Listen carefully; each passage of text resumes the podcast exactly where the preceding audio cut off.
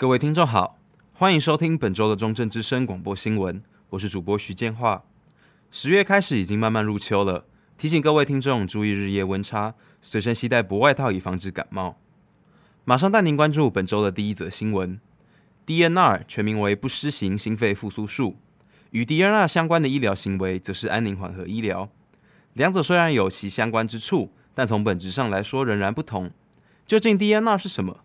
请听记者林波宇的采访报道。不心肺复苏，放弃急救，非放弃治疗。不施行心肺复苏术，英文简称 DNR，也就是在病人失去呼吸心跳后不执行急救行为，包括 CPR、插管和心脏电极等。DNR 是两千年通过的安宁缓和医疗条例后的产物。病人可以在意识清醒的状态下签署不施行心肺复苏术意愿书，在病人失去意识，或无法清楚表达意愿的状态下，可由家属签署不施行心肺复苏术同意书。即使 DNR 在国内已经实行多年，台湾人始终将签署 DNR 和放弃治疗连接在一起。而事实上，放弃急救行为并不等于放弃治疗。病人签署了 DNR 后，仍旧可以选择积极治疗。即使因为紧急状况被送进急诊室，医生还是会进行积极的治疗。只是在病人失去呼吸心跳后不进行急救。暨南大学社工系蔡佩珍教授说：“我我们通常会谈到为什么需要有 DNR，也就是你必须要选择在一个适当的情况之下，让死亡自然发生。签署 DNR 并不等于放弃自己的家人。病人在临终前是否得到良好的照顾？家属们是否可以在病人离开前诉说彼此的感情？”这些才是真正需要被重视的部分。中正之声记者林博宇、嘉义民雄采访报道。好的，接下来带您关心同样是与全台有关的人口老化议题。世界卫生组织在二零零二年提出活跃老化的概念，为因应人口老化的现象，许多社福机构、基金会以及政府开始推动相关措施。而如何将理念化为行动，请听记者徐建华的采访报道。时代趋势，重新教育实践活跃老化。根据国家发展委员会推估，二零二五年全台人口老化指数将达到百分之二十，正式进入超高龄社会。人口老化的议题是世界各国都将面临的问题。世界卫生组织于二零零二年提出活跃老化的概念，其定义为提升民众老年生活品质，并达到最适宜的健康、社会参与及安全的过程。前嘉义基督教医院社区服务部部主任林玉琴表示，活跃老化注重年长者生理和心理的健康，与社会保持连结和安全舒适的环境也是重点。就台湾的状况而言，物理层面要注意无障碍空间的设立与交通安全保障；至于心理层面，则需要友善的社区环境。林玉琴也说，我们希望他的社会参与不是只在老人国里面，而是他的社会参与里面还包含的是一个全龄的人口。除了提倡活跃老化的概念之外，随着年长者的生命线拉长，学习也成为了重要的一环。红岛老人福利基金会嘉义市区服务组代理组长廖丽君表示：“现在是最适合当年长者的时代。除了媒体资讯发达外，年长者因为退休后的身份转变，更需要学习如何与人互动，重新定位自己，并发挥自身价值。”中正之声记者徐建化嘉义采访报道。接下来带您关心嘉义本地的新闻。嘉义有许多富有历史的铜像，像是岳飞铜像、郑成功铜像，以及被拆除的吴凤铜像等。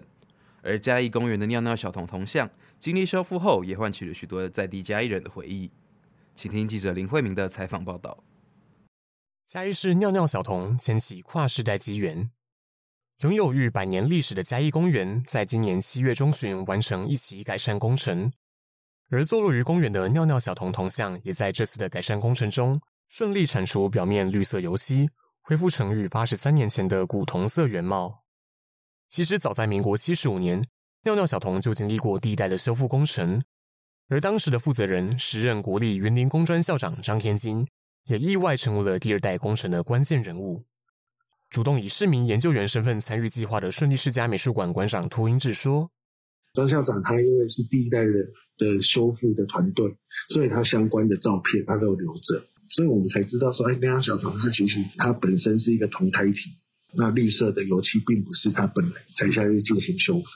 经历修复师跨世代的经验传承后，尿尿小童回归到最初的古铜色。坐落于历经一百一十二年的嘉义公园，如今返璞归真的尿尿小童，也依然在他熟悉的岗位陪伴着来到此处的嘉义市民。中正之声记者林慧明嘉义市报道。最后带您关心本周的最后一则新闻：国立中正大学近期开始实施急用卫生棉设置计划，希望能透过相关议题落实性别友善校园。然而，在推动计划的过程中，也遇到许多学生的疑虑。请听记者蔡慕云的采访报道。急用卫生棉设置计划九月上路，国立中正大学急用卫生棉设置计划在九月二十六日上路。于校内厕所设置免费卫生棉，供同学急用。目前规划每栋建筑每一楼层至少有一间厕所设置急用卫生棉盒。国立中正大学学生会学生权益部部长戴新表示，他们的目标是希望弭平因为性别而造成的生理上不平等现象。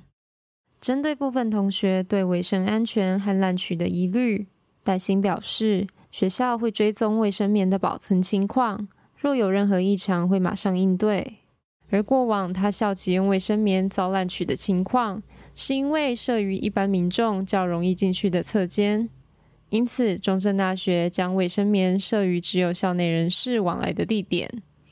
戴新也补充说：“我觉得只要学生是是出于他的生理需求去拿取卫生棉，然后其实其实这样就好了。”未来急用卫生棉会由设置侧间所在的系所负责补充，共同教室大楼、活动中心等才属总务处业务。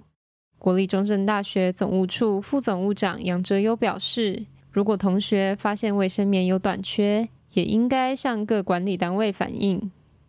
中正之声记者蔡慕云，中正大学报道。以上是本周的广播新闻，感谢您的收听，我是主播徐建化。我们下周同一时间再见。